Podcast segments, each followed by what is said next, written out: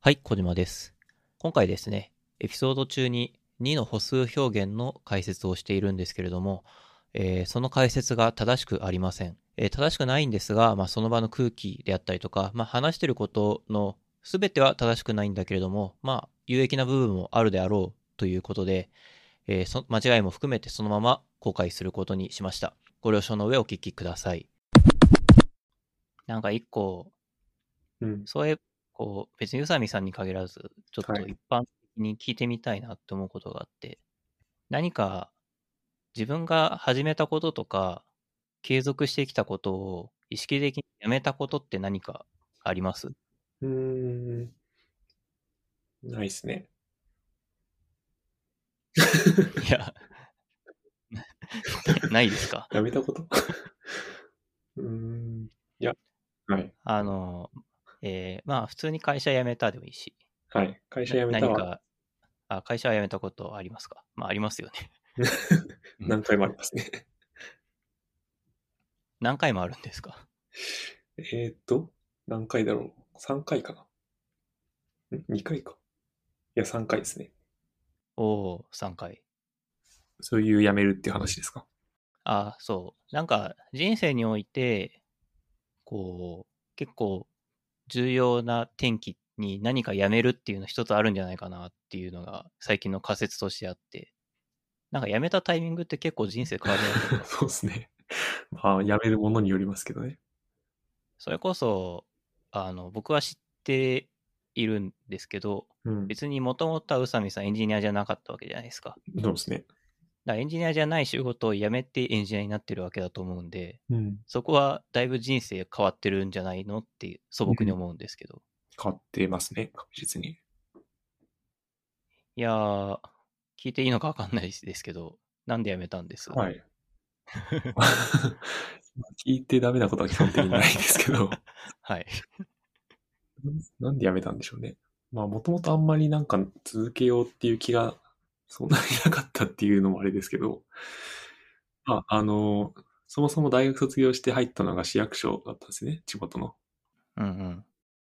で、公務員として働いてたんですけど、まあ、そんなにすごくこだわりがあってしてたというわけではなく、で、まあ、もともとこう、海外志向というか、まあ、いずれは海外に住んでみたいなとか、もあったし、あとまあ、そういう公務員の、なんでしょうね、人事制度っていうか、あの、配属とかについても、あんまりこう、満足いってないところがあったので、まあ、そうですね。直接的なきっかけがあったってわけじゃないんですけど、こう徐々に辞める気持ちが強くなっていき、で、最終的に、まあ、転職活動をしてって決まったので辞めたっていう感じですね。なるほど、なるほど。いや、僕わかんないですけど、はい。こう、イメージとしては、地方の公務員って、もう新卒で入ってずっとそこにいるみたいな、うん。なんかそういうイメージがあるんですけど、はい。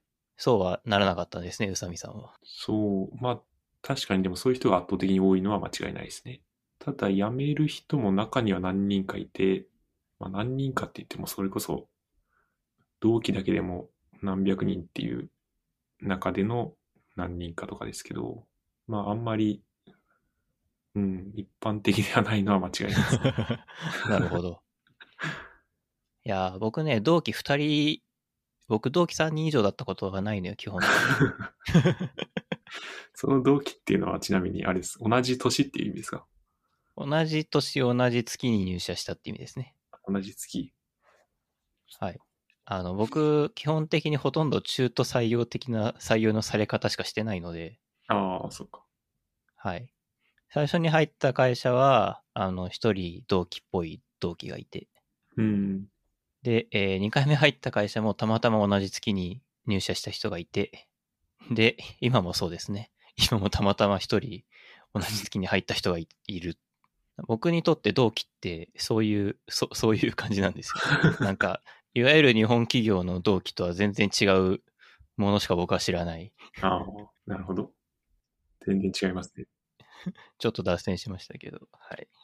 いやー、でも確かにね、同期が何百人いて、で、まあ数人、まあ例えば3、4人とかせいぜい5、6人とかだと思いますけど、うん。だけが辞めてっていう中で自分も辞めるっていうのは結構勇気がいることな気がしますね。勇気がいるように見えるんですけど、うん。なんか自分としては逆に公務員で居続けることの方がリスクが大きいのではっていう気がしていて、ああ、はいはい。まあ確かに安定してはいるんですけど、結構割とこう、なんていうんですかね、意外とあっさりこう、まあクビになることはないにしても、全然自分が向いてない仕事とか自分の関心がない仕事とかに行って、そこでそのままずっと、あの、キャリアを終えるみたいなパターンは割とあるんですよね。まあ確かに、全然自分でこういう仕事したいって選べるような環境じゃなさそうですもんね、公務員って。そうですね。まあ一応なんか移動の希望みたいなのがあって、それが聞き入れられることもゼロではないんですけど、基本的にはいわゆるなんか配属ガチャ的な感じで、うんうん。で、個人的にもまあそういう配属ガチャというか、まあ組織的な事情によってこう、配属先が変わるみたいなことが あったので、まあそういうことも何回か続いてちょっと、だんだんもっと自分のスキルで、こう、まあ独り立ちって言ったらちょっとあれですけど、組織にそこまで依存しない形で働いていった方がいいんじゃないかなっていう思いはありましたね。いやー、なるほど。公務員を辞めるっていうのは確かに、そそれを聞くと明確な理由があったっていう感じはしますね。うん。今の仕事ではできないっていうのが確実ですもんね、その状況だと。うん。エンジニアリングの勉強とかは、なんかどうやってやったんですかああ、それで言うと、何か自分でスキルを身につけたいとか、まあ、海外に行きたいとかっていうのもあって、まあ、エンジニアっていう選択肢もあるかなみたいなのを、まあ何かで知って、で、ちょっと、こう、なんだったっけな。ウェブで勉強できるやつとか、あるじゃないですか。プロゲート的な。あ、そうです、そうです。プロゲートとか。ああいうのを見つつ、まあ、YouTube で、あの、プログラミング関係の動画を見たりして、写経をしたりとかもしたんですけど、そういうのでやってましたね。で、結構面白かったというか、なんか自分に合ってそうだなと思ったんで、まあ、その方面で転職活動とかもしてったっていう感じですね。へえ。いつ頃ですかそれ。それは、そういう勉強とかを始めたのは、2018とかそのぐらいですかね。おお、結構最近ですかね。まだ4年前なんですね。うん。 2018年は私、東京に来た年ですね、多分。おお東京に来て、えー、わちゃわちゃ仕事してた頃ですね。ー、社会人になったのがいつでしたっけ他2000、ギリギリ2016年なんですけど、まあ実質2017年からですね。うーん。なんか最初は京都にいたみたいな話でしたっけああ、そうなんですよ。最初京都にいまして、ですよね。そう、京都で、京都には、京都の会社に入って、で、そこで初めて Python を書きましたね。うーん。ああ、その頃から Python だったんですね。そうですね。それまでは、あの、Ruby とかしか、Ruby とかを書いていました、実は。ん。Ruby 書いたことないな。僕も別に 正直今 Ruby を書く理、今僕には Ruby を書く理由はないなっていう感じです ね。うん、まあ、Python と Django やってたら、新しい言語でじゃあ Ruby やろうかってはならないですよね。。そう。新しい言語に行くのであればもっと違う言語をやろうっていううん考える気がする。そっか。で、2018年に勉強を始めて、実際転職したのは2019年とかそう20です年。とか。 2019年の5月ですね。ほうほうほう。やっぱ1年ぐらいは勉強したんですかね。そうなると。そうですね。勉強しつつ、転職活動しつつみたいなのが、まあ、半年ちょっととか、それぐらいですかね。ほう。いやー、なんでこんなことを聞いてるかっていうと、はい。僕全然、いわゆる未経験エンジニア転職的なもののイメージがつかないんですよね。ああ、なるほど。僕自身が、まあ、なんか、なんか変な経歴とはいえ、うん。その、曲がりなりにも最初に入った会社からずっとエンジニアではあるので、はいはい。まあ一応大学生がプログラミングをやっていて、で、プログラミングをする、エンジニアリングをする会社に入りましたっていう体裁だからさ、うん。そういう意味では、未経験エンジニア転職ってなんかもうちょっと難しそうだなというイメージが漠然とあるんですよ。うん。そもそも仕事をしながらエンジニアリングどうやって勉強すんだみたいなうん。とかあったりするし。エンジニアリングというかプログラミングか。そうですね。まあそうですね。それこそ本当平日の夜とか休日にやったりとかですけど、ただまあやっぱり未経験を取る会社ってそこまで技術的なものは求めてないので、それよりも、まあそういうなんか新しい技術を勉強したいっていう、で実際に勉強してるっていう姿勢だったりとか、それまでの技術、あの、職種で、まあ違うことをやってきたにせよ、何かしらそういう経験っていうのは生きるので、そのあたりをどう評価されるかみたいなところが大きいかもしれないですね。それはなんか思いますね。別に、プログラミングという工程があるかないかというだけで、うん。別に仕事のできるできないは、まあ変な話、前の職場で仕事できなかった人がソフトウェア開発の仕事ができるとはやっぱり思いにくいので、うん。そうですね。仕事ができないっていうとちょっと言葉はきつすぎるけど、うん、まあでもなんかそういうことが言いたい。うん。うん。いや、結構なんか、まあ、ソフトウェア開発といっても、なんだかんだで人と会話して、こう、ものを形にしていくとか、交渉していくとかってことが、かなりの割合を占めてるじゃないですか。そういうのって、まあ、割とどの仕事でもあるというか、まあ、そうですね。それに、別にこれソフトウェア開発だけじゃないけど、今目の前にないものを作るって話をしているわけなんで、うん。かなり抽象度が高い会話を日常的にしているっていううん。のもありますよね。それもありますね。目の前に本があってそれを売るのとは違うレイヤーの会話をしてるじゃないですか。どっちがレベルが高いとかそういう話ではなく、うん。そういう意味でもなんか、えーろ論理的思考っていうとなんか月並みになっちゃうけど、うん。そういうコミュニケーションをやろうとすると、相応の訓練を積まないとできるようにならないことではある気がしますね。プログラミング以上に。そうですね。まあ、その意味で言うと結構、これは個人的なあれですけど、法律を勉強したりとか、まあ公務員として法律使うこと結構あるんですけど、うんうん。法律の考え方とプログラミングは割と近いところがあると個人的に思ってて、うん。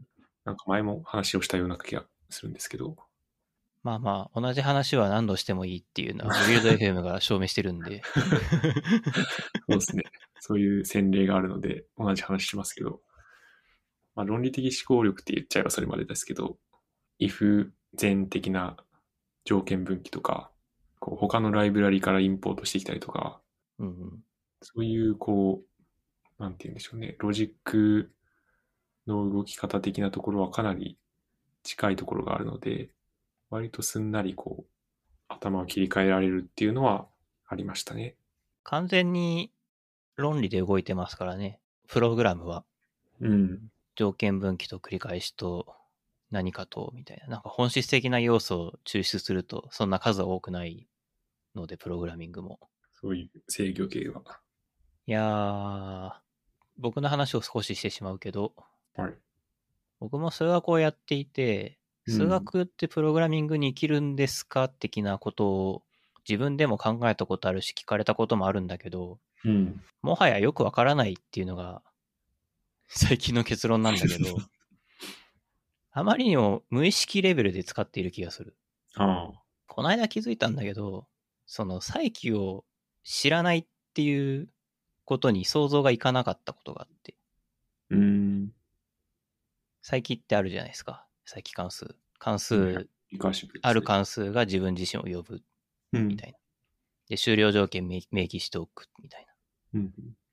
あれさ、なんか、普通、普通じゃんって思ってたわけですよ。うん。ででもさ、あの、例えば数列って、数列の全化式とか知らないと、あれ意味わかんないはずなんですよね。数列の全化式って何でしたっけなんか、an 足す2イコール an 足す1足す an みたいなやつ。シグマとかのやつですかしまあ、シグマとかのやつではあるけど、数列 は。ものすごい雑な記憶で喋ってますけど。20年前ぐらいの記憶で喋ってますけど。なんか、フィボナッチ数列ってあるじゃないですか。 ああ、はいはい。ああいうのです。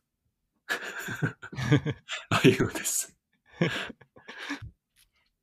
いや、ああいうのじゃん、実際。なんか、次の項っていうのは前の項と前の前の項を足したやつっていうのがフィボナッチ数列じゃないですか。ああ、なんとなくわかりました。だから前前のやつで次のやつが決まっていくうんみたいなのが、その全化式だし、最近ってそれじゃん。まあ、そう言われてみれば今の呼び出し結果っていうのは前の呼び出し結果から決まって、で、前の呼び出し結果何かっていうと、さらにその前の呼び出し結果から決まってっていうのが最近だうし、んその、実際再起でフィボナッチ数列を実装するっていうのは、計算量的に使い物にはならないんだけど、とりあえずじ、とりあえず練習ではやるみたいな感じであるんですよね。そう。で、なんか、この間話してて、再起を知らないと、なんかいろんなことを考えられないということにさえ気づいてなかったみたいなことを思いましたね。えーうん。もし完全に小学者だったら、ホップ、ステップ、ジャンプってしないといけないところを、僕はいきなりジャンプしているみたいなことがあるんだなっていうのをすごい思いました。うん。そのホップ、ステップは、その数学の勉強っていうのを通してめちゃくちゃやり終えているので、うん。あと僕はジャンプするだけだからすごい簡単に見えるけど、普通の人はホップ、ステップをしないといけないからすごい大変みたいうん。まあ、それは結構ありそうですね。な。うん。公開関数とかもそうなんですよね。公開関数。関数を返す関数。ああ、はいはい。まあ、数学科に行くとね、関数を呼ぶ関数とか、うん。関数をこの関数に変換する関数とか、なんかわけわからん、わ けわからんって言うとあれだけど、関数同士の距離を測るとか、なんかそんなことを言い出してですね、同士の距離。そう。なんか関数空間っていうのがあってね、みたいな。へえなんか関数解析とかいうのを勉強するとそういうのが出てくるんですけど、うん。だから、まあ何が言いたいかっていうと、関数を整数とか文字列とかと同じような、なんか普通のオブジェクトとして扱ううんっていうのは、数学科的には慣れっこなんだよね。慣へれえっこというか日常なんだよね。そんなに突飛なことではない。数学では関数は第一級オブジェクトなんですか全部とは言わないけど、なんか視点が変わる感じですね。例えば微分積みたいな時は関数っていうのは、あのー普通に関数、一つの関数を対象として考えているんだけど、うんもうちょっと抽象化が進んだその数学の議論をしていくと、関数からなる弦みたい集合みたいなのを考えた時うん考える時があって、その時はもう完全に関数は第一級オブジェクトっていう感じですね。関数からなる集合。な、なんだろうな。例えば、その、実数、実数全体で定義されているうん実数に、実数値を取る連続関数全体の集合を考えてみたいな。うん。まあ、それでどういうことをやるのか、正直僕ももう忘れちゃったんだけ ど。まあでも、なんか、関数の集合を考えて、で、なんかするっていうのは別にそんなに突飛なことじゃないのよ。うん。でもさ、こう、高校数学までとかだと、関数が第9オブジェクトではない感じがするじゃないですか。うん。与えられた関数に対して何か計算するってことはあっても、関数、2つ、二つ関数の距離を測ったときに、このノルムで距距離を測ると、みたいなことを言い出したりしないじゃないですか。関数の距離なんてものがあるのは知らなかったです。僕も定義忘れてるぐらいだけどね。まあでもなんかそれこそコンピュータサイエンスとかを見ていくと、本当数学の知識が結構前提になっているのは多々ありますよね。それはそうだろうね。まあ、二進数とかから始まって、計算量とか指数、対数みたいなのも結構出てくるし。そうですね。僕よく2の歩数表現の話するんだけどさ、 2の歩数表記。 2, 2の歩数表現って知ってる知らないです。なんか二進数で整数とか表現しないといけないじゃないですか。はい今のプロコンピューターって。だからまあ、1だと1で、2だと10みたいな。はい。ただ、あの、マイナスっていうのをどう表現するかっていうと、一番先頭に、その、符号用のビットっていうのをと用意して、うん。マイナス1っていうのは110みたいな感じで表現するんですよね。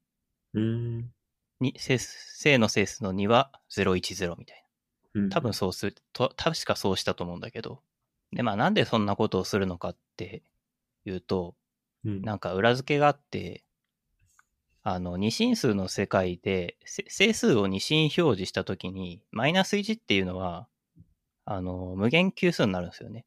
無限級数っていうか、無限に1がずっと並んでるみたいなのがマイナス1なんですよ。人間に1がずっと並んでいる。そう、右から1がずーっと並んでるみたいな二進表現が、その二進数の世界だとマイナス1になるんですよ。理想的には。ほう。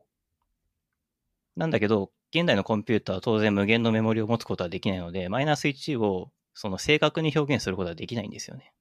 うん。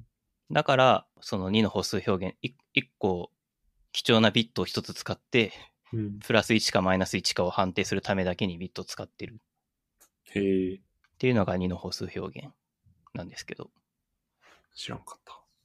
これ別に僕どっかの本で読んだわけでもないんだけど、なんか大学で僕二進数を勉強した時にそれに気づいて、そういうことだったのかと思って感動したっていう記憶がありますね。なるほど。まあでも正直二進数体の定義を僕が今正確に言えるかっていうと怪しいぐらいの感じなんだけど、 うん。うん。まあ、大学で覚えて、大学でやったことで覚えていることより忘れたことの方が圧倒的に多いですからね。まあそれは間違いないですね。人間。感動したことはよく喋るから覚えてるけどね。うん。その今の2の歩数表現の話はなんか3年に1回ぐらいしてるから。まあでもなかなか大学でそういう 感動するような勉強ができる経験って多くないと思うんですけどね。まあね。まあ、まあまあ、なんで僕が感動したかっていうと、その、全然、その整数とかを勉強する前に、僕は、あの、2の歩数表現を勉強してたんですよ。うん。 C 言語の授業で。なんでこんなめんどくさいことしなきゃいけないんだ、こいつってずっと思ってたんですよ。うん。そしたらちゃんと、その、なんでこんなことしなきゃいけないんだろうが、その自分が全然また別の系統で勉強した整数論の勉強で、うん。それが、あの、ちゃんと理解できて、ああ、だから、2の歩数表現だ、必要だったのかっていう、ああ。はそういう感動があったので僕は覚えてるっていう感じですね。ストーリーがあったんで。いはい。まあ、確かになんかそういう学んだことが別のところでつながるっていうのは結構面白い経験ですよね。そう。いや、僕はだから、人々が、なんか、どれぐらい数学を勉強しているかを、全然推し量れないので、うん。多分、なんか、普通に、会社の現場とかで2の歩数表現とか何の説明もなしに言っている気がするんだけど、うん。もしかして伝わってないのではっていう気が今してきました。うん。まあ、今のところそういうのを会社で見たことはないので、多分 大丈夫だと思います。そっか。2の歩数表現、そんなに有名じゃないか。うん。どうなんでしょうね。コンピューターサイエンスやってる人だったらわかるのか大学で情報の授業を受けてた人ならきっと習ってるんじゃないかなって気はするけど。な。うん。なんかアンサインドイントとか聞いたことないですかアンサインドイント。符号なしの整数みたいあーん。な。5だと U イント64とか、そういう型があるんだけど。まあ、あれが何であるかっていうのは、だからあの、その2の歩数表現っていうのは1ビットそれ使ってるから、うん。整数の最大値が1ビット分下がってるんですよね。ああ、なるほど。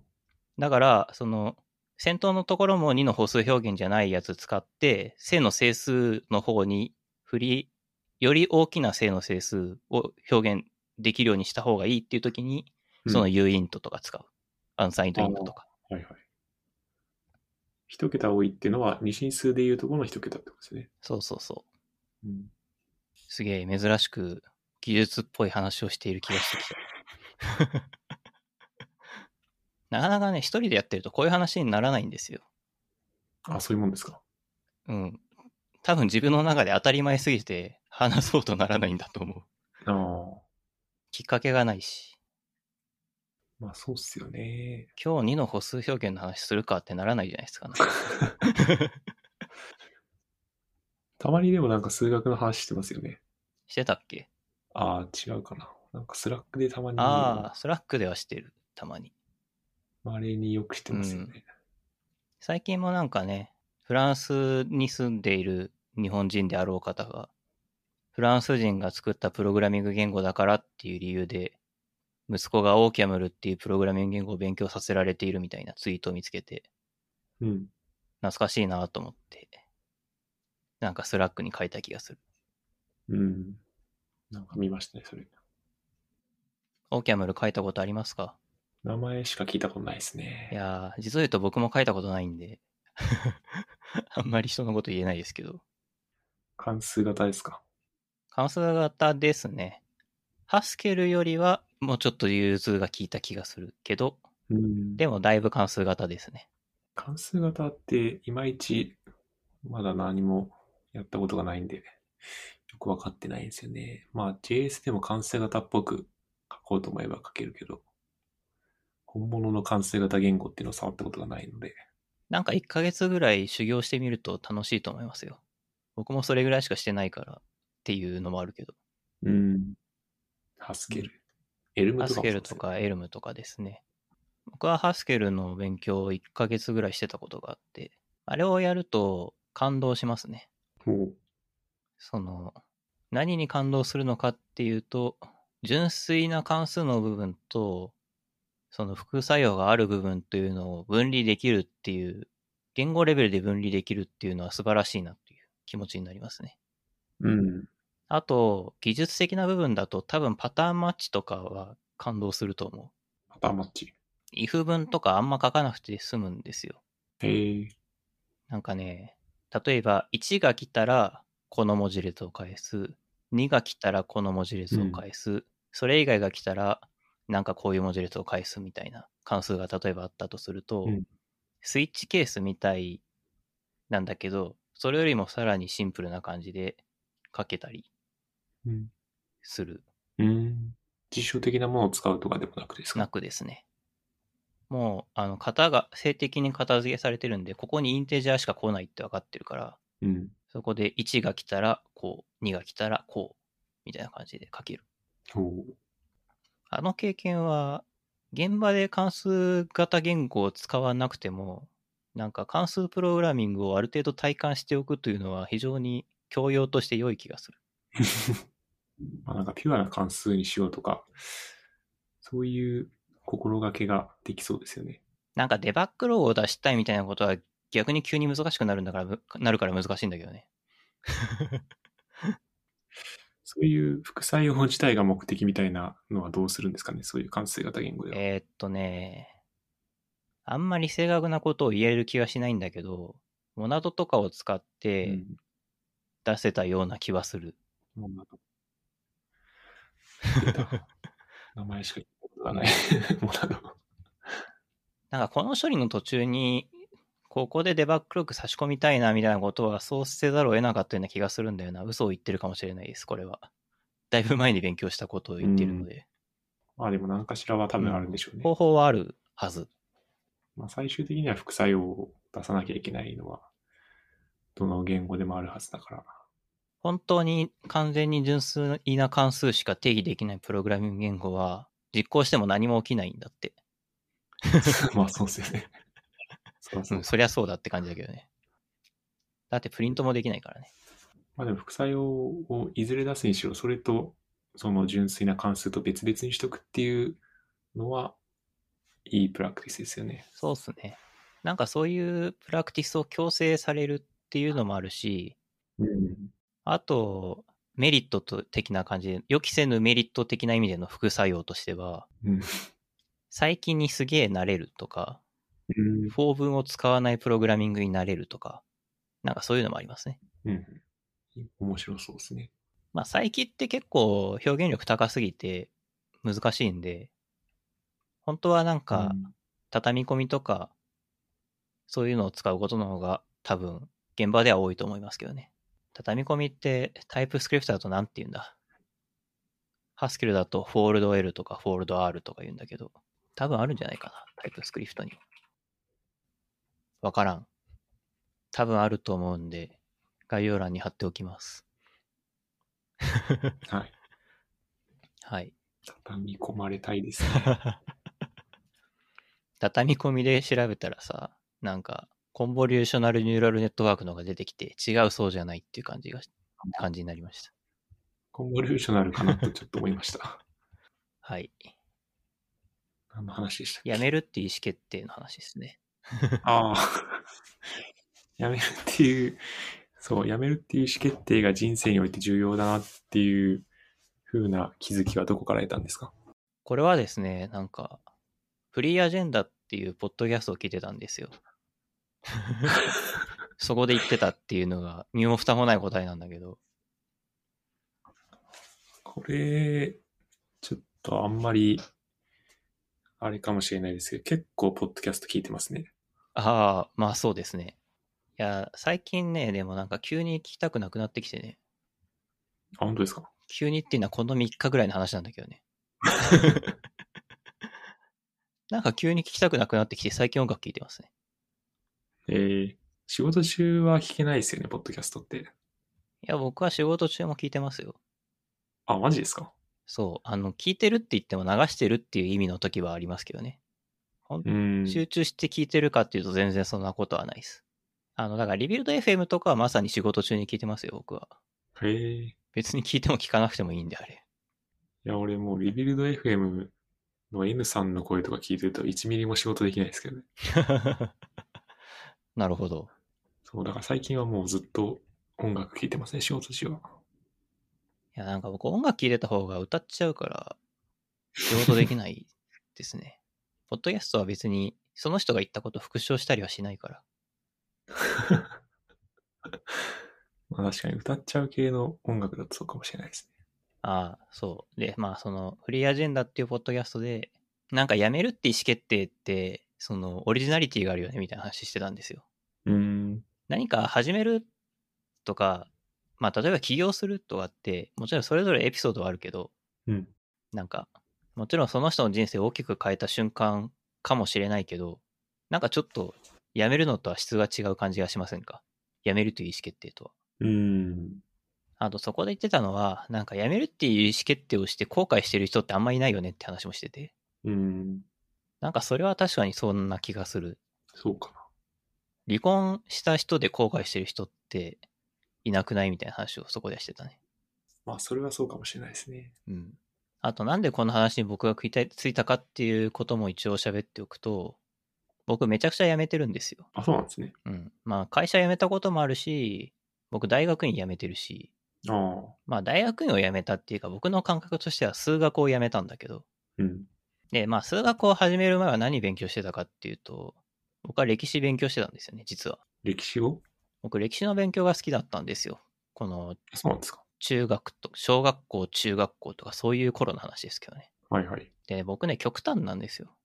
理系に行くぞってなった瞬間にね、僕、歴史の勉強をやめたんですよ。へえ。なぜか地理の授業を取ったりしてね。うん。そこまでしなくていいのにね。いや、だから僕はなんか本当に辞めた瞬間になんか人生変わってるなって感じがするんですよね。したんです。なんかそのポッドキャストを聞いてすごいそれを思ったんですよね。うん。歴史をやめたのは何ですか歴史をやめたのは、なんでだろうね。全然わかんない。極端に振り切りたかったんじゃないかな。数学の方がもっとやりたくなったっていうか。そういうことだと思まあ、歴史面白いですからね。う。うん。まあ、歴史の話を始める前に、ちょっと最後に一言だけ言いたいんだけど、はい。みんなさ、なんか、考えてみたんだよ。その、辞めるって意思決定がどうこうみたいなことをフリーアジェンダで聞いた後に考えてみたんだけど、 うん。みんな全然辞めてないんだろうな、辞めてないのかもしれないなっていうのを思って。うん。まあ僕もさ、高校になるまでは全然辞めてないのよ。うん。部活も入っ、中学の部活は入って3年間やったし。だけどさ、まあ部活辞めたりとか、なんかハマってたことを辞めたりとか、テレビ見るの辞めたりとか、まあテレビ見るの辞めたのはしょうもないけど、うん。辞めない方がいいみたいな価値観漠然とありませんまあ、会社とか学校とかは特にそうですよね。なんか、まあ僕もさ、大学までは普通に卒業しているので、そんな人のこと言えた口ではないんだけど、別にもっとカジュアルにやめてもいいんじゃねっていうのを思ったんですよね。悩んだ末にやめるんならいいんじゃねっていう感じ。うん。悩まないでやめたら困ると思うけど。まあ、やめるのも結構エネルギーがいりますからね。いやー、そうなんですよ。でもさ、やめた方がお互いのためになると思うんだよね。結局。うん。うん。やめようと考えてる時点で、やめた方がいいっていうことは多々ありますね。うん。それはもう間違いない。我々は、社会的な取り組みをしているわけじゃないですか。まあ仕事とかだと。うん自分の会社を例に出すとちょっとあれだけど、一般論として、ある会社に、その、その会社で、その、ちゃん、ちゃんと働けてないというか、この環境では成果が発揮できてないっていう人がいたとして、別の会社で成果が、成果が発揮できるのであれば、その方が社会にとっていいわけじゃないですか。そうですね。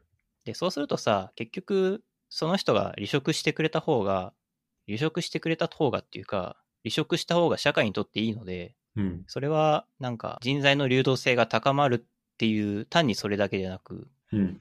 より社会全体が幸福になっていくはずなので、その方がいいと思うんですよね。そうですね。まあ、代謝が滞ると、ろくなことはないですからね。そうそう。まあ、てなわけで、最近歴史の勉強を再開したんですよ。おお。と言っても別に頑張ってないんですけど、あの、古典ラジオを聞いてますね、最近。ああ、それは前何回か言ってたやつですね。そうです、そうです。聞いたことないけどって多分当時は言ってたと思うけど、うん。歴史の話もあるんですか歴史の話しかないですよ。古典ラジオ。あ、そうなんですか。あな最近歴史じゃない話が出てきたわ。レヴィ・ストロースの話は歴史ではなかった。 あレビーストロース。そう。なんか一番新しいのはレヴィ・ストロースの話してて、構造主義の話してますね。おお。面白そうですね。うん。アンドレ・ベイユって人が出てきて、うんアンドレ・ベイユっていうのは数学者なんですけど、はい。シモーヌ・ベイユって知ってる知らないです。シモーヌ・ベイユっていう哲学者が実はいて、こっちの方が有名なんじゃないかと思って振ったんだけど。うん。あの、シモーヌ・ベイユのお兄さんでアンドレベ・アンドレベイユって人がいて、へえ。で、レヴィ・ストロースとアンドレ・ベイユは知り合いだったらしいみたいな話をしてて、そうなんだ、と思って。おあアンドレ・ベイユっていう数学者は、のことは僕ちょっと勉強したことがあって、彼が何した人なのか。うん。まあ結構すごい、結構というかだいぶすごい人なんだが、フランス人で。で、えっ、と、なんとレヴィ・ストロースともなんか会話をしてたらしくて、レヴィ・ストロースのその研究内容で、なんかちょっと数学が出てきた時に、アンドレ・ベイユが実は手伝って、その数学の証明をしたみたいなことがあったらしい。へえ。なんかその辺も面白いですね。面白いなと思って聞いてました。レビーストロースの研究で数学が出てくるんですかなんかね、人の結婚の仕方と数学で出てくる群っていうものがあるんだけど、うん。それとが同型であるみたいなことを証明したらしいよ。うーん。詳しくは、こここれぐらいは古典ラジオでも話してるんで、詳しくは聞いてほしいけど。ういんや、構造主義っていうとね、この話はマニアックすぎるからやめまし、やめます。あ、やめるんですか うん構造主義っていうと、僕はブルバキを思い出すんですよっていう話をしようしかしようとしかけたけど、冷静に考えると、これはマジで伝わらんやつだという気が、ことに気づいたのでやめます。ベルバキブルバ キ。ニコラ・ブルバキっていう、架空の数学者がいてね。架空の数学者が数学の教科書を書いたという体で出されてる数学の本が、教科書があ って、っていう話はちょっとマニアックすぎるんでやめます。うん。構造主義の本は何冊か読んだんですけど、レビーストロースの野生の思考ああ、はいはい。でした。あれは何回か読んで挫折しましたね。なんか、確かまさにその本だったと思う。アンドレ・ベイユがどうこうって話は。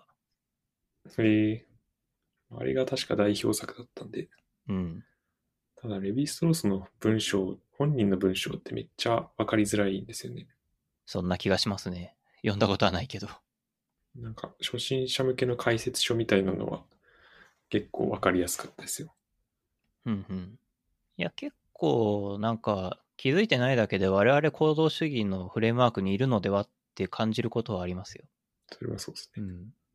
二項対立とかは違うか、ちょっと。わかんないや。わかんないからやめとこう。話はまだまだ続きますが、続きはまた次回。この番組ではお便りを募集しています。概要欄にある Google フォームからどしどしお送りください。